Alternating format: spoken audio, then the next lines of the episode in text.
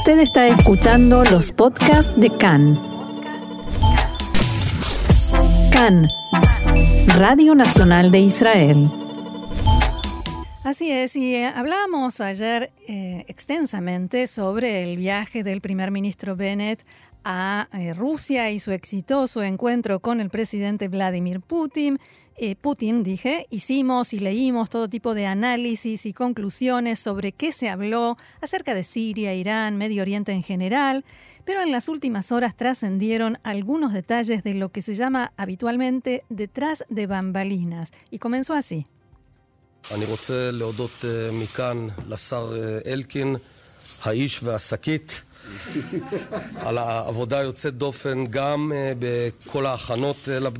Quiero agradecer al ministro Elkin, el hombre y la bolsa por todo el trabajo extraordinario realizado en la preparación del encuentro y también durante la reunión.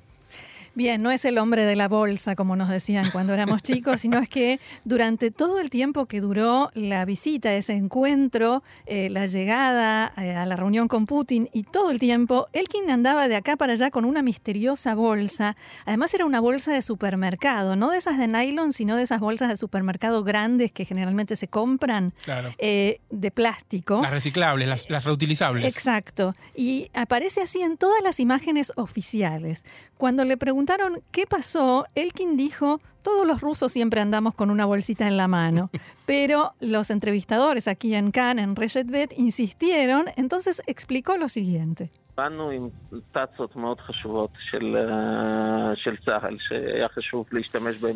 Trajimos copias de imágenes satelitales de Tzal que era muy importante que pudiéramos utilizar durante la reunión.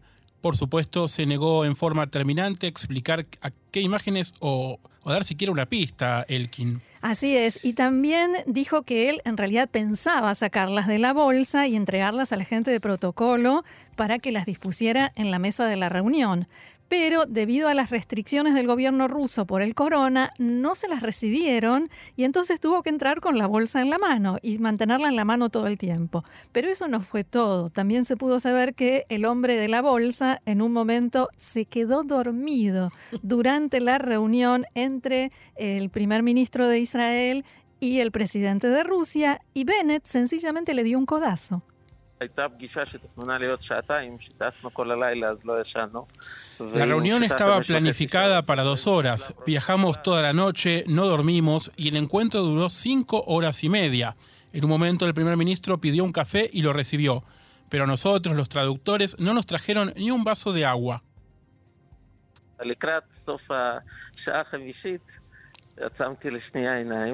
Hacia el final de la quinta hora de la reunión cerré los ojos durante algunos segundos. Recibí un codazo, pero lo que siguió fue cómico.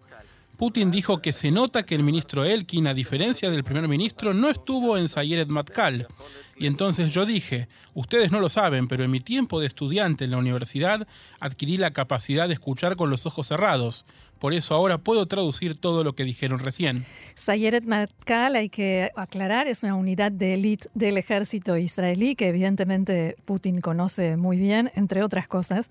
También hubo un momento incómodo, digamos, en el que el presidente Vladimir Putin recibió a Naftali Bennett y a Elkin con su bolsa y Bennett en ese momento y sin querer le da la espalda eh, como buscando algo, dice que en realidad estaba buscando a los medios israelíes a ver si los habían dejado entrar y Putin queda unos segundos apenas con la mano extendida esperando para saludarlo.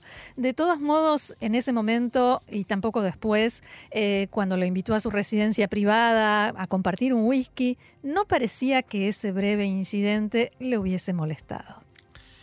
Cambiamos de tema y volvemos a, a Yelet de quien mencionábamos al principio del programa, en los últimos días, especialmente durante este fin de semana. Yaqued ha estado en el centro de las miradas en la escena política israelí.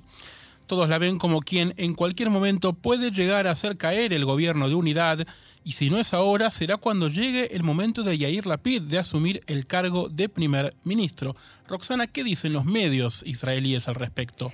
Bueno, todos los diarios del fin de semana se ocuparon de ella con análisis, comentarios y sobre todo especulaciones. En Marib decían que hay quienes consideran en la coalición que Shaked está tratando de quedar bien con los partidos de la, de la derecha en la oposición sin perjudicar al gobierno de Bennett y Lapid. Pero otros, muchos y de alto rango, creen que Shaked lamenta haber aceptado que se formara este gobierno y planea derrocarlo, traer de vuelta a Netanyahu y al Likud y ser parte o incluso eh, encabezar el partido.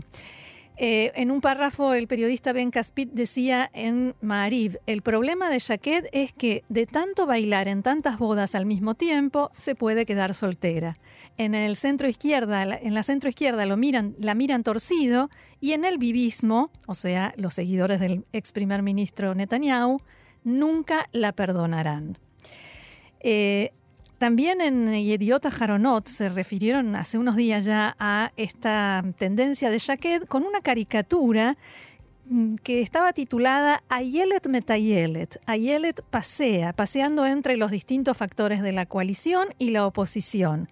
Y lo que hizo ayer Jaquet fue pasear por los distintos estudios de televisión y dio todas las entrevistas que pudo con el objetivo precisamente de frenar esta ola de especulaciones y rumores que la sitúan como el eslabón débil de la coalición y quien podría llegar a poner en peligro a este gobierno.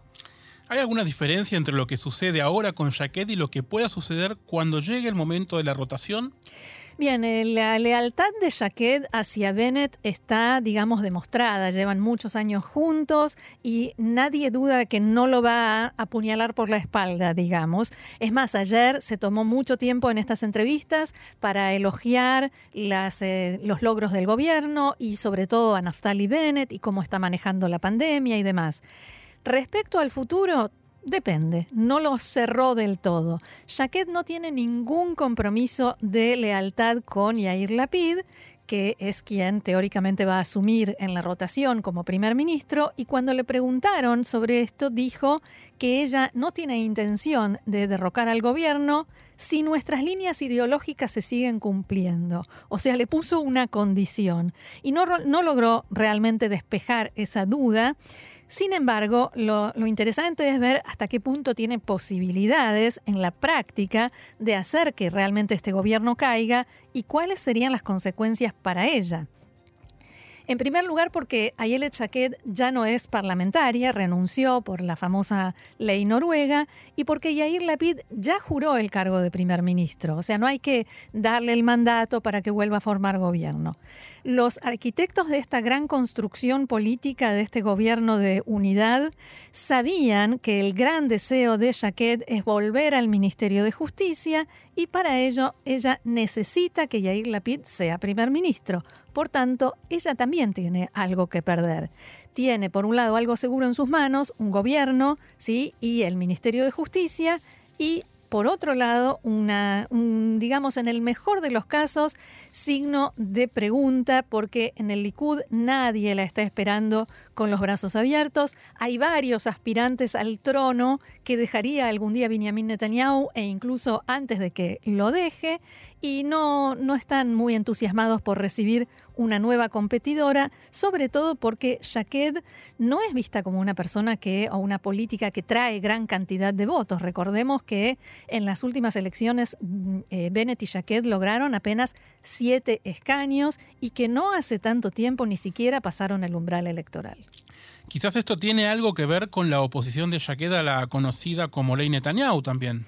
Bueno, muchos lo interpretan así y también esto se refleja en artículos de análisis de los últimos días, eh, porque esta férrea y manifiesta, porque lo dice todo el tiempo, oposición de Jaquet a la ley que impulsa Guidon Saar, el ministro de Justicia, para impedir que una persona acusada mm, formalmente, demandada por un delito penal grave, pueda formar gobierno en Israel, ven esta oposición como el guiño de la ministra al Likud para intentar esto precisamente que decíamos recién, pero ella por supuesto lo niega y lo dijo anoche en la entrevista con Canal 11 de Cannes, insistió una y otra vez en que su oposición a la ley no es personal, o sea, no para defender a Netanyahu, sino ideológica, de principios y que es algo que viene manifestando desde hace mucho tiempo. Quizás entonces el eslabón débil de la coalición realmente no sea Jaqued. Sí, eso parece porque, digamos, ayer fue un día provechoso, exitoso para la coalición. El gobierno aprobó, como decíamos, muchísimos proyectos, iniciativas, muchos de ellos relacionados con la sociedad árabe-israelí, y esto no es solo de ayer. Y todo esto refleja, como lo entienden los analistas, un esfuerzo muy grande de Bennett y Lapid de tratar de cerrar filas con Mansur Abbas y los miembros de su bancada, Ram, porque evidentemente, más allá de lo que suceda con Jaqued, el verdadero eslabón débil es el partido RAM y allí hay que invertir más esfuerzos. Mientras desde la derecha en la oposición aumentan las críticas por esto que definen como dependencia y todo lo que supuestamente el gobierno acepta darle al partido islámico, dicho esto entre comillas, Precisamente esto es el paso político adecuado y correcto porque realmente le da la posibilidad a Ram de mostrar logros ante la población árabe que es su base política, sus votantes potenciales y al gobierno muchas más posibilidades de que se apruebe en unos días nada más el presupuesto nacional.